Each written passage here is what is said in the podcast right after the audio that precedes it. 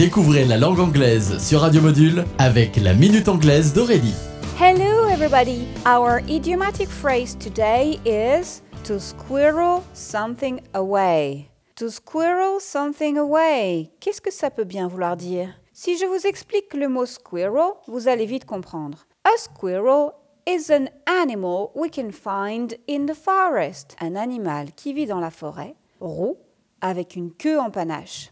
Maintenant, je pense que vous avez trouvé. Il s'agit bien évidemment de l'écureuil. Ici, dans notre expression to squirrel something away, il n'est pas utilisé en tant que nom, mais en tant que verbe.